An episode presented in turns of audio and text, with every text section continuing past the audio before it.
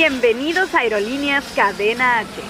Sus capitanes Shende Yerter y Manuel Corta están listos para platicar hasta por los codos.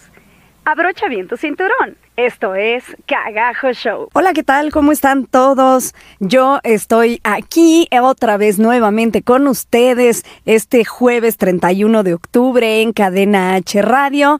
Y pues empezamos un programa más, pero ¿qué creen? El día de hoy estoy, estoy un poco nerviosa, esa es la realidad. Bueno, no un poco, estoy bastante nerviosa porque, ¿qué creen? Estoy solita. No hay nadie en cabina conmigo. Manuelito Corta se fue y anda por ahí de este, de gira en Cats. Esperemos que le esté yendo muy bien porque es un gran maquillista y bueno, e, está maravilloso que esté yendo de gira. Y bueno, este día me tocó estar solita, no tan solita, no tan solita, porque eh, como siempre están conmigo en cabina, este, Ricardo, Ricardito e Iván por allá están en cabina. Entonces, eh, pues no estoy tan sola, pero la verdad es que sí. Entonces, eh, los espero, los espero que, que me escuchen. Por ahí creo que tengo ya me dijeron que hay algunos de mis amigos eh, eh, bien buena onda, porque siempre si no contamos con los amigos, ¿con quién, verdad? Entonces, en este momento tuve un momento de crisis y fue así de, chicos, auxilio, por favor, voy a estar sola, escúchenme, interactúen conmigo, ayúdenme, ¿no? Eh, entonces, bueno, pues aquí estamos, aquí estamos. Entonces, un saludo a todos ellos, Oliver, Jesse, Will. Eh, muchas gracias por apoyarme, muchas gracias por estarme escuchando. Y bueno, esto, esto empieza y esto eh, pues no acaba aquí. Entonces, ¿Qué les cuento? primero les voy a decir nuestras redes sociales, escúchenos, Cadena H Radio, tanto en Facebook como en Instagram, Cagajo Show en Facebook, en Instagram. A mí me pueden encontrar en cualquier red social como Shendel Herter. Y bueno, a Manuelito Corta ya saben que lo encuentran como Manuel Corta Oficial en Facebook y en Instagram. Igual por ahí pueden ver algunas cosas de las que Manuel eh, está haciendo en esta gira maravillosa de Cats. Y bueno, pues esperemos que se esté divirtiendo. Manuelito, si nos estás escuchando, mándanos un saludito y si no, te mandamos un saludo y un fuerte abrazo hasta donde estés. Y bueno, empecemos, ¿por qué no? Con un poquito de este programa. Les voy a contar, ya saben que siempre empezamos con un poquito de qué hago este fin, esta semana. Y pues les voy a platicar que esta semana me divertí muchísimo Tuve una semana muy intensa, creo que desde la semana pasada les platiqué que estaba por ahí en, en, el violinista en el tejado y que estábamos en proceso de montaje y que estaba muy loco el asunto y bueno, ¿por qué no? El fin de semana fue el fin de semana de haz todo lo que puedas y ¿por qué no me aloqué y que me voy a la Fórmula 1? Y, bueno, no saben qué fin de semana tan maravilloso. Quiero agradecer a mi hermano porque obviamente la invitación fue por parte de él.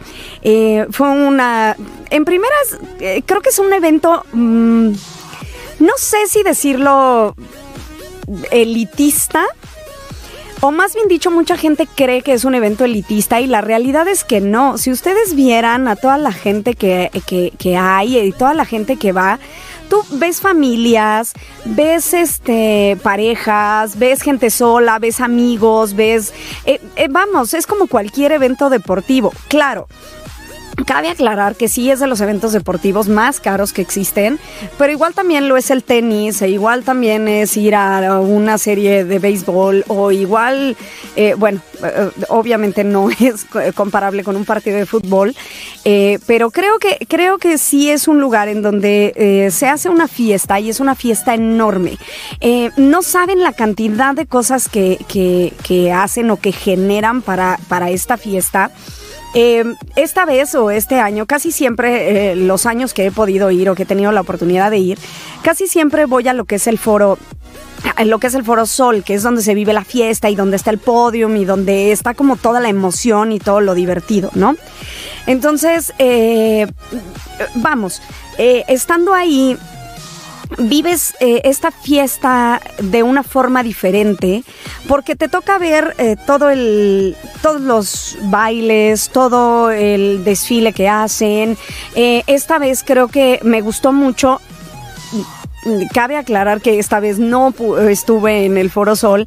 Esta vez, por, por primera vez, eh, decidimos ir a otra parte de la pista y decidimos vivir la experiencia desde la parte del final de la recta, que es una de las partes pues, más emocionantes del autódromo, porque justamente te toca ver cuando vienen todos acelerados y te toca ver el final de la largada y cuando tienen que frenar para dar la curva y bueno, no se diga accidentes y demás, eh, sucede, ¿no? Eh, pero bueno, hablando, regresando un poco a la fiesta, que esta vez me tocó verla en pantallas, porque en todas y cada una de las zonas del autódromo tienen estas pantallas enormes y este, el sonido un poco mal, casi no escuchaba yo nada, pero las pantallas son maravillosas y ahí puedes ver todo lo que está pasando en la parte del autódromo. Y esta vez hicieron creo yo, muy acertadamente y además muy acercado a las tradiciones mexicanas. Eh, llevaron todo un espectáculo eh, que, que tuvo que ver con la Guelaguetza en Oaxaca. Eh, es una cosa maravillosa. por ahí vimos al Mario Hachi, que era el personaje principal de la Fórmula 1 del Gran Premio de México, bailando muchos, muchos bailes representativos de Oaxaca. Uno de ellos, y me dio mucha curiosidad, dije, ¿cómo, cómo eh, eh, ¿Cómo le explicas a, la gente eh, tus tradiciones, no? Porque justamente sentada atrás de mí tenía yo una chica finlandesa que cuando el mariachi agarró la piña y se puso a bailar, hay un baile representativo de Oaxaca que se llama Flor de Piña y este, y ella preguntaba, ¿no? O sea, muy curiosa preguntaba por qué, por qué, o sea, por qué tiene una piña, ¿no? O sea, por qué está cargando una piña. Entonces, eh, eh, vamos, ya le dieron la explicación y demás. Y lo que creo que es maravilloso es que en este tipo de eventos se están preocupando por enseñarle al mundo lo que es México y no nada más cómo nos conoce México, cómo nos conocen, sino, o sea, no es mucha gente aún en la actualidad tiene la idea de que el mexicano es aquel eh, mariachi de sombrerito con bigotito y, este y vamos e, esta esta representación que, que nos hacen a veces en algunas películas y resulta que justamente eh, en este tipo de eventos podemos enseñarle al mundo nuestras tradiciones, de dónde venimos y además que conozcan que ya no somos nada más el el, mariachito de sombrerito, ¿no? O sea, claro que existe el mariachi, claro que lo tenemos, claro que tenemos tradiciones como este tipo de bailes maravillosos que además no saben el colorido de la fiesta. O sea, justamente creo que la Guelaguetza en Oaxaca es una de las fiestas más coloridas que tenemos. Y, verlo representado en este mm, maravilloso baile monumental con zanqueros, em, con, bailarines, con acróbatas, con todo lo que metieron en este espectáculo, eh, creo que, se acerca o, acerca al, mundo. A, nuestra cultura, ¿no? Y justamente en, esta zona en la que me tocó estar en el autódromo, eh, curiosamente, eh, es la zona donde más extranjeros hay. Yo me había tocado ya, como les comenté, estar varias veces en, el, en la parte del Foro Sol y no me había tocado ver tanto extranjero como en esta parte que es la final de la curva.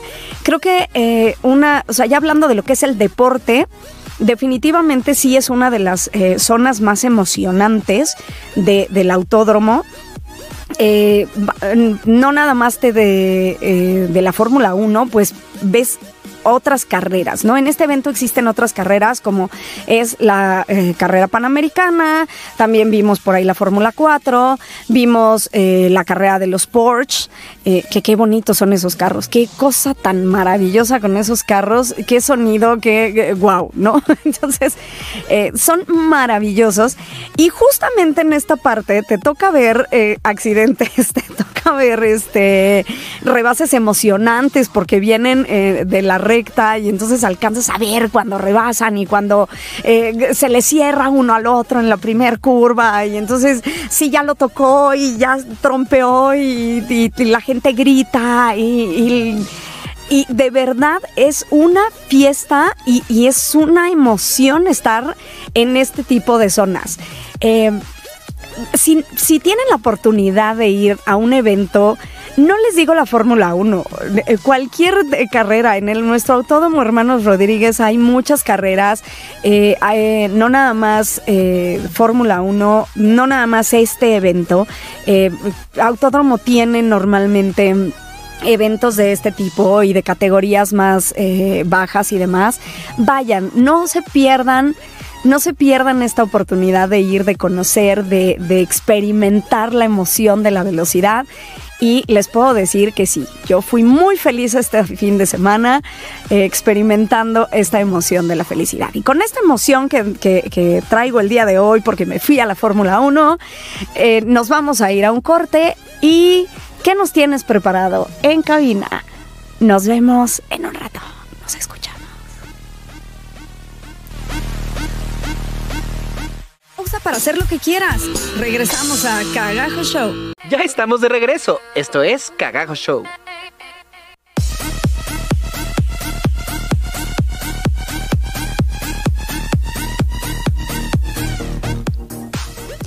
Pues ya estamos de regreso en Cadena H Radio y bueno, les, les sigo contando. Justamente eh, un saludo a Will por ahí que me está escuchando. Eh, Will me estaba diciendo justamente eso, ¿no? Que, regresando a este asunto de que los deportes son justamente para gente eh, que pues no son para todos, ¿no? Los deportes blancos son para unos cuantos y esto es muy cierto. Una de las cosas que sí tiene este evento es que es uno de los eventos más caros para eh, asistir en, que existe en México, ¿no? Eh, independientemente de lo que cuestan los boletos, porque ya de por sí obtener un acceso es bastante caro. Eh, hay boletos, vamos, ni siquiera pensar, o sea, no quiero ni pensar cuánto cuestan los boletos en, la zona de, de, pits o en lo que es el Paddock Club, porque existe una cosa muy snuff que se llama el, el Paddock Club. 500 mil, 500 mil. Dice, dice, este, nos está, eh, nos están diciendo que 500 mil. Eh, o sea, imagínense gastar eso nada más por estar en el Paddock Club y estar en la zona de, de pits. Vamos, con eso comes una semana, con eso comes un mes. ¿De, qué estás hablando? O sea, la realidad es que sí son eventos eh, un poco elitistas en cuanto a este aspecto. Y no se diga la parte de comer ahí. O sea, eh, creo que eh, mi hermano y yo moríamos de la risa y se lo dije. acabamos de comernos lo que, no vas a volver a gastar en, cuatro meses, ¿no? simplemente no se vayan más lejos. Una coca, o sea, una coca de lata de estas cocas que amo tomar eh, que te cuestan que 15 pesos, creo, en la tienda, de, 10 a 15 pesos, dependiendo de dónde la compres.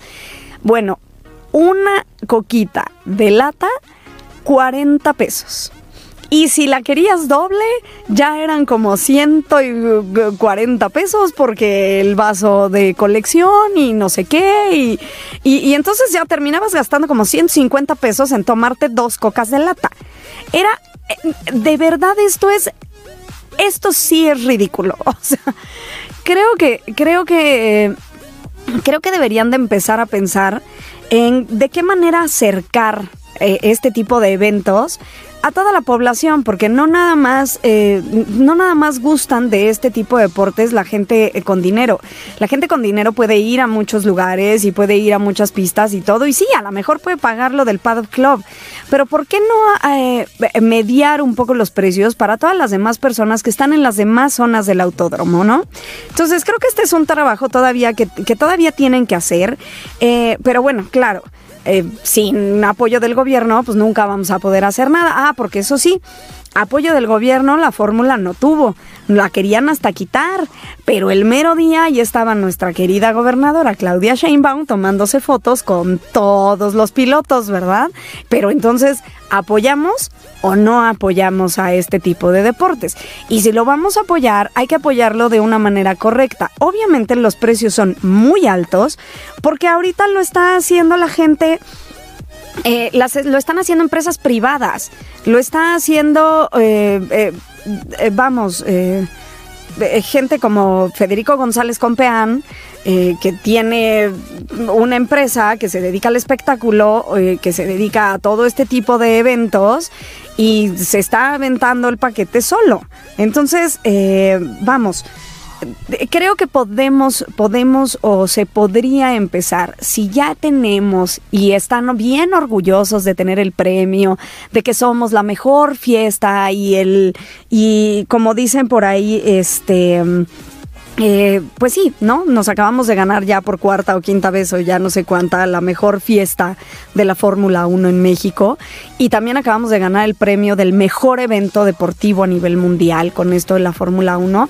Bueno, pues ahora empiece, empecemos a pensar por acercarlo a nuestra, a, nuestra gente, ¿no? O sea, acercarlo y que sea un evento accesible para todo mundo para todo mundo y esto no es nada más en una zona, ¿no? O sea, creo que el autódromo tiene muchísimo espacio como para poder hacer más gradas y más zonas donde puede ir más gente y si ya está la gente haciendo un esfuerzo por pagar estas cantidades estratosféricas en boletos, oigan, no sean así, por lo menos que los eh, que la comida o la bebida no te cueste eh, mil veces más de lo que te cuesta en la calle, cagajo, o sea, Está bien que en todo este tipo de eventos le suban, pero creo que sí es excesivo lo que se le sube a los precios de los alimentos y bebidas en este tipo de eventos. Pero bueno, este, sí, eh, por aquí tengo otro comentario de Kay, un saludo a Kay. Eh, dice, ella nos está diciendo que en efecto, una otra de los, este, de los eventos elite en el deporte son los torneos de golf, pero que en efecto esos no son tan caros como la Fórmula 1. Eh, pues sí, nunca he tenido la oportunidad de ir a un evento de, de golf. La verdad es que creo que si fuera me dormiría un poco no, no soy muy adicta al golf, pero este, pero bueno, nos están por ahí comentando que, que este, que no son tan caros, ¿no? Eh, si alguien más ha ido a otro evento así que sea medio, eh, pues lo que llamamos deportes blancos o deportes de elite, cuéntenme, cuéntenme un poquito más de esto. Y bueno, vamos a cambiar, les voy a cambiar un poquito el tema eh, al respecto, pues vamos a empezar, o quiero, eh, regresando a este punto de las tradiciones, ¿por qué no empezamos a platicar un poquito de la tradición que se viene este fin de semana? Que bueno, ya me aventé dos bloques hablando casi de la Fórmula 1 y yo les tenía el día de hoy preparado un programa que eh, de, nuestra, de nuestra fiesta que vamos a celebrar este fin de semana, una de las fiestas que más me gusta y que más me emociona. Creo que es una de, mis épocas favoritas junto con la Navidad, que es el Halloween y Día de Muertos. Entonces, eh, Vamos, vamos, les, les, voy a platicar un poquito de esto. Eh, yo en lo personal me encanta, me encantan las dos partes de, de, esta celebración, ¿no? Creo que nuestra celebración de Halloween, eh, digo, nuestra celebración del Día de Muertos tiene, eh, tiene un trasfondo muy profundo y tiene, viene desde muy atrás, ¿no? De nuestras tradiciones, de cómo empezó. O sea, esta celebración no empezó solamente con el catolicismo, sino empezó desde mucho antes. Y, y por otro lado, el Halloween es algo que también es una tradición que viene de hace miles de años, eh, que, que empezaron los celtas. Y bueno, por ahí hay una cosa eh, muy bizarra que sucede con estas tradiciones porque el Halloween, el, festejo de Halloween como tal está hasta cierto punto satanizado y muchas personas dicen, ah, no, no festejes el Halloween porque, ¿no? Y la realidad es que en qué momento satanizamos este, esta parte eh, o en qué momento se satanizó esto y en qué momento eh, y, qué diferencia hay o por qué habría una diferencia entre lo que celebran en Halloween y lo que celebramos nosotros como Día de Muertos y a fin de cuentas se está celebrando exactamente lo mismo, ¿no? Que es la llegada del Día de todos los santos y de los fieles difuntos y es la misma celebración para un lado o para el otro, simplemente con creencias y teorías diferentes. Pero ¿qué les parece? Eh, que les voy a les cuento un poquito más de las dos tradiciones después del siguiente corte. Así es de que no te despegues, estamos aquí en Cadena H Radio y esto es Cagajo Show. Quédate con nosotros, estás escuchando Cagajo Show. Ya estamos de regreso. Esto es Cagajo Show.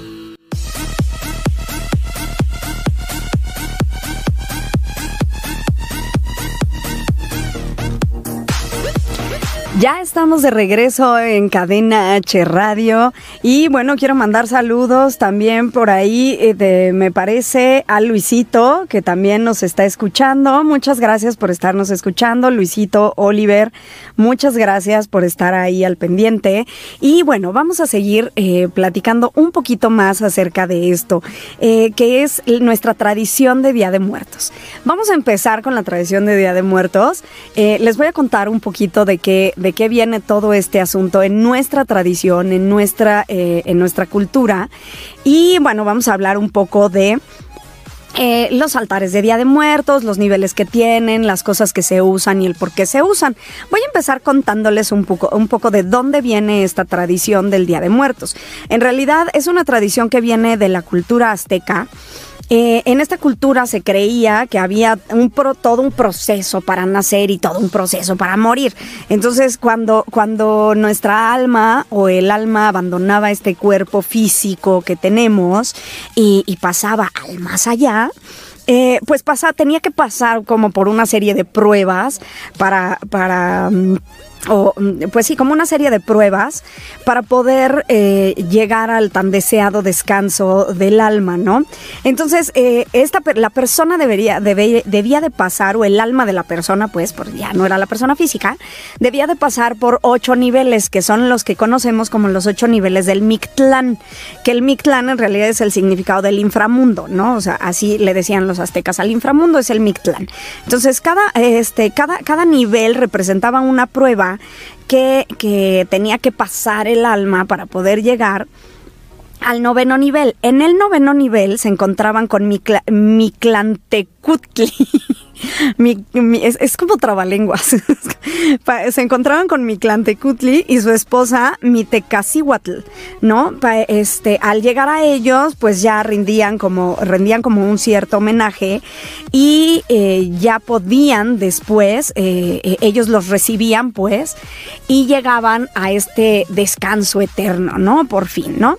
Eh, eh, ellos tenían una guía que se llamaba, es el dios azteca Xolotl, que bueno, él era como la guía de las almas en este camino y era siempre representado con una cabeza de perro, que es lo que conocemos como nuestro maravilloso Xolo Escuincle. Entonces esta guía, el Xolo Escuincle, siempre fue la guía para pasar por los ocho niveles del Mictlán y poder llegar con el dios Mictlán Tecutli y poder tener un descanso eterno eh, de nuestra alma.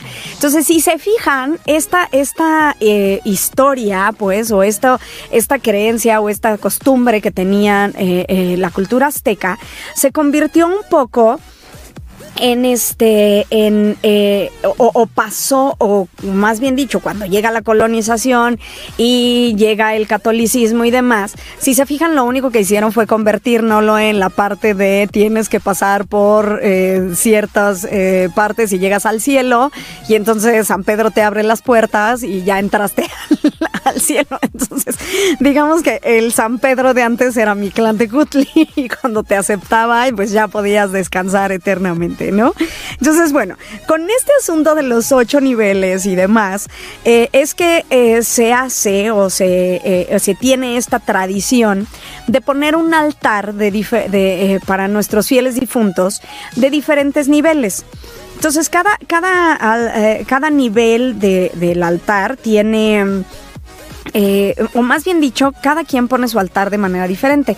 La realidad es que los altares bien o bien puestos, por así decirlo, eh, son eh, de tres diferentes formas. Hay, una, eh, hay los altares de dos niveles, los de tres y los de siete.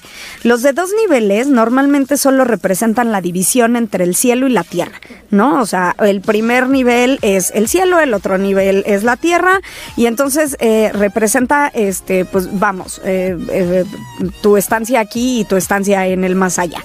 Hay un altar de tres niveles que representa el cielo, la tierra y el inframundo.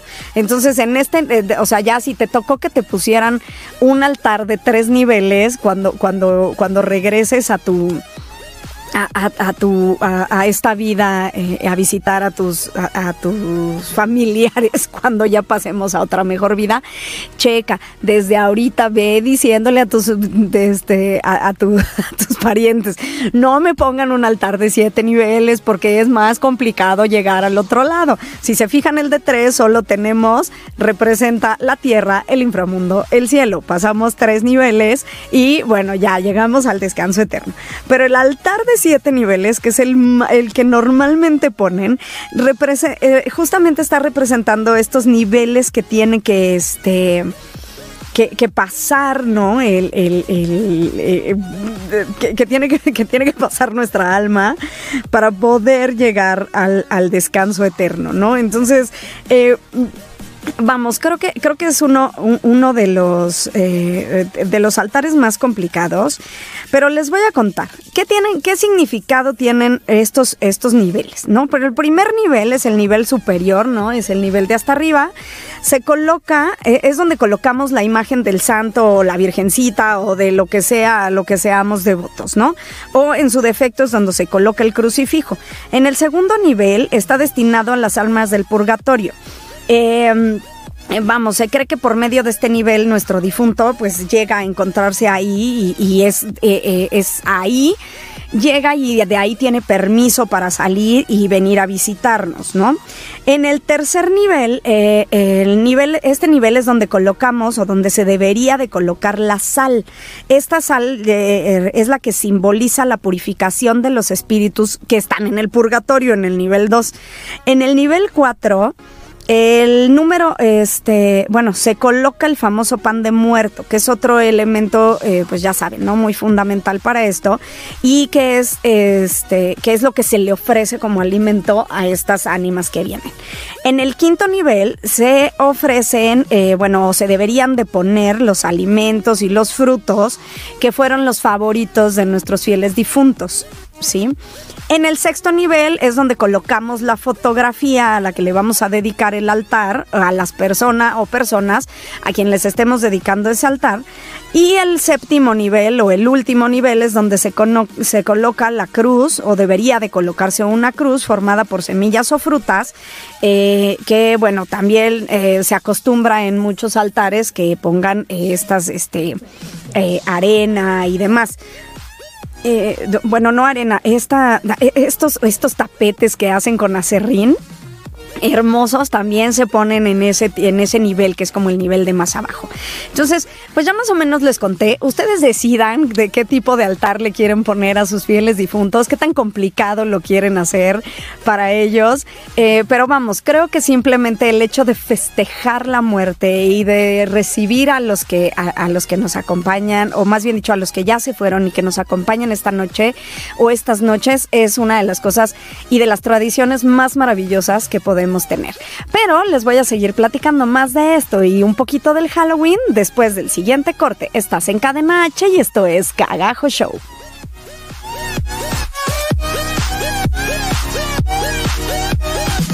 Pausa para hacer lo que quieras. Regresamos a Cagajo Show.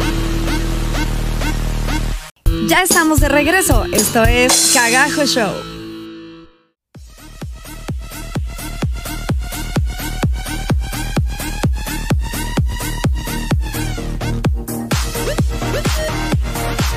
Pues ya estamos de regreso, o más bien dicho, ya estoy de regreso, porque acuérdense que hoy Shendel está solita. Entonces, les mando, les mando un saludito a todas las personas que nos están escuchando. Por ahí, un saludo a Oscar y a Laura, que también me están escuchando, cosa que me da mucha emoción, porque fíjense que ellos viven en Carolina del Norte, y entonces, eh, pues está padrísimo que lleguemos hasta allá, ¿no? Que el programa esté llegando tan lejos. Muchas gracias por estarnos escuchando, Oscar y Lau. Les mando un fuerte beso y un fuerte abrazo desde aquí. Y bueno, regresando un poquito a este asunto de las tradiciones y demás, eh, pues bueno, vamos a, vamos a terminar y a cerrar un poco lo que son nuestras tradiciones y nuestro altar de Día de Muertos. ¿Qué no nos puede faltar en nuestro clásico altar? No nos puede faltar un vaso de agua, No nos puede faltar nuestro arco de flores, ya sea de flores de cempasúchil, bueno, que las flores son, de cempasúchil son como muy características y son las que ayudan a las ánimas a llegar o les indican el camino por ese olor tan peculiar que tienen. Igual que las, eh, estas flores que son como de terciopelo moraditas, también son muy características en nuestro... eh, eh, eh, o que o deberían de estar en nuestro altar. Estas cadenas o pliegos de papel picado, ¿no? Que simbolizan la vida y la muerte. Las velas o veladoras que justamente sirven junto con las flores de cempasúchil para iluminar el camino de nuestros fieles difuntos. La comida, que bueno, obviamente se les pone la comida favorita. Así es de que yo ya tengo a mi familia diciéndoles que por favor cuando me pongan mi altar, yo quiero sushi y unas alitas, ¿no? Nada tradicional, pero era mi comida favorita. Entonces, ustedes sabrán qué ponerle a su, a su, este, a su, a su fiel difunto, eh, pues, cruces de madera, cenizas, obviamente la fotografía de, la persona, personas o o mascota o a la, quien le estés dedicando este altar. Eh, y bueno, obviamente hay, eh, eh, para los que tienen eh, altares para niños, pues a veces se les pone como juguetes o, las cosas que les gustaba hacer para que tengan también un poco de diversión. El pan de muerto, y bueno, el clásico pan de muerto que muchas veces termina uno comiéndoselo más que lo que, lo pones. Eso es, es un problema, el pan de muerto es una engordadera, esa es la realidad. Acuérdense que ya alguna vez habíamos comentado esto. Pero bueno, para que tengan más información al respecto, les voy a dejar ahí en nuestras páginas, ya acuérdense, Cagajo Show en Facebook y en Instagram, un poco más acerca de esto, pues para que puedan leer más y se empapen más acerca de nuestro, este de, de, esta eh, celebración que es el Día de Muertos, que, que no nada más dura a partir del 30, o sea, se supone que esta celebración debió de haber empezado desde el día 28, en donde se prende la primer veladora para recibir a las ánimas solas, el día 29 que se prende otra veladora y se coloca junto con el vasito de agua, el día 30, pues que fue ayer, que se pone el pan blanco para que los, este, pues para que empiecen a llegar, eh, el 31, pues es cuando ya llegan, eh, pues, eh, vamos, los, eh, los ancestros, abuelos, bisabuelos, tatarabuelos, bla, bla, bla. El día primero de noviembre es cuando llegan las almas de los niños y el día 2, que se supone es pues cuando ya llega todo mundo, ¿no? Así a la fiesta, se quema incienso, se tiene que poner, es cuando ya prendes el incienso, prendes el copal eh, y bueno, ya es cuando, cuando llega todo mundo y la ofrenda debería de quitarse hasta el día 3. Entonces, eh, eh, pues son días de celebración, ya estamos en esta celebración y bueno, no, este, no me queda más que decirles que disfruten mucho de esta celebración. Eh, si te gustan las tradiciones mexicanas, hay muchas cosas. No te puedes perder de ir a Miski.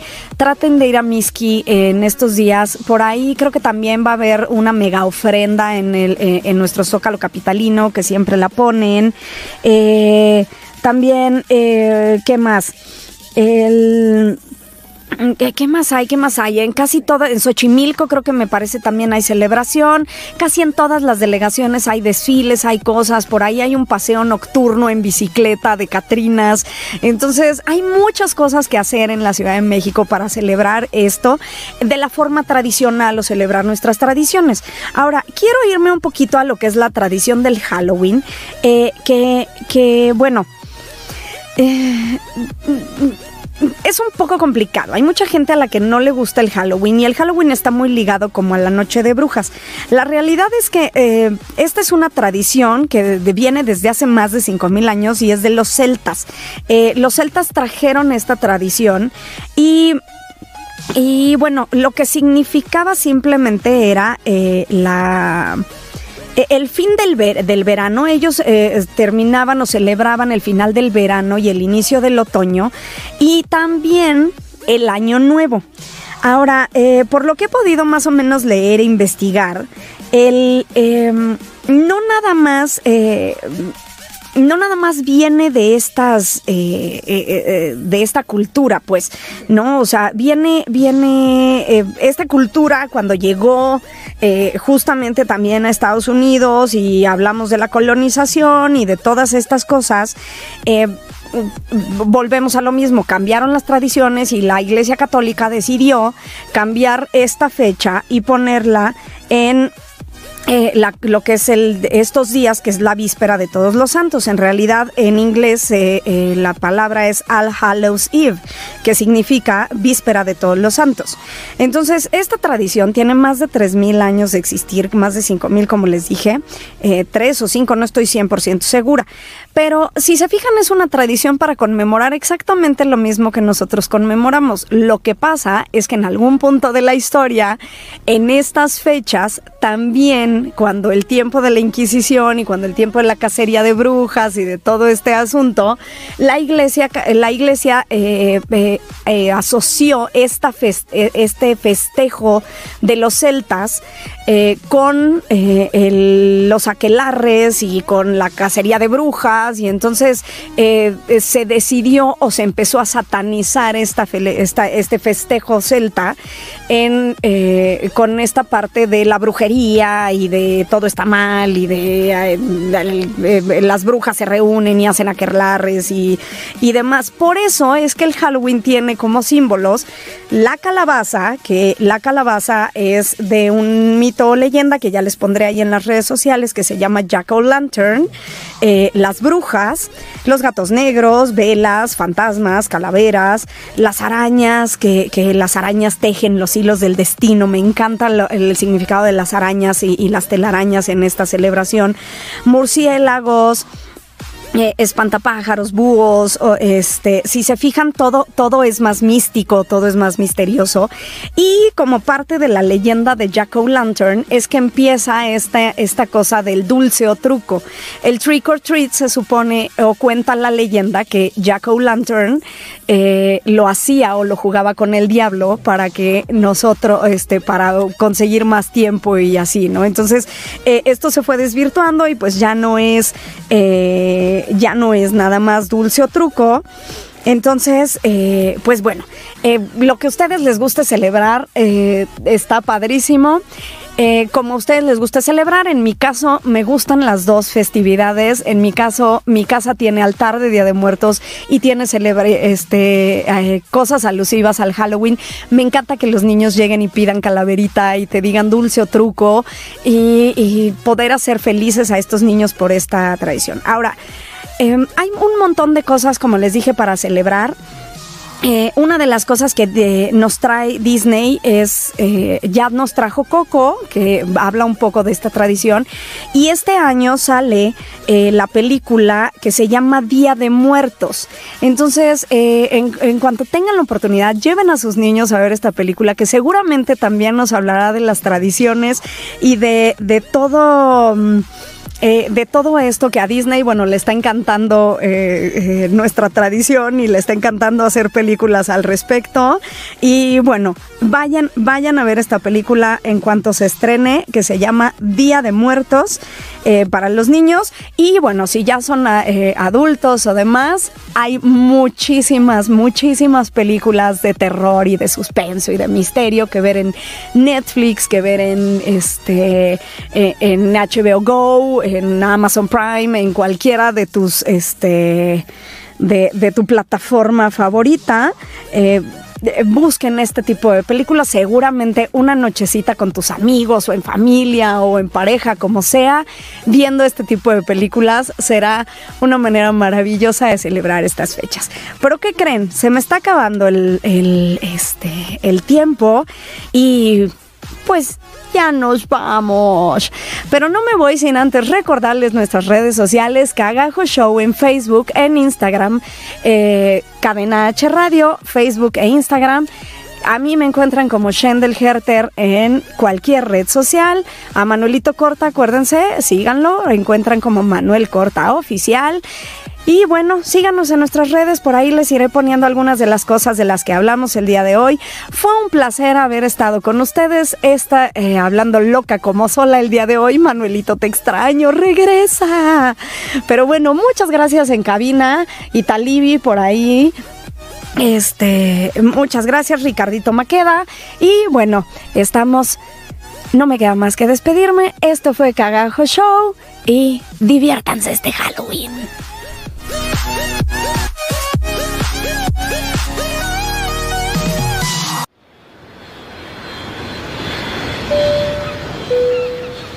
Atención pasajeros, esperamos que hayan disfrutado de este viaje. Les agradecemos por haber volado con Aerolíneas Cadena H y los esperamos en la siguiente emisión de Cagajo Show.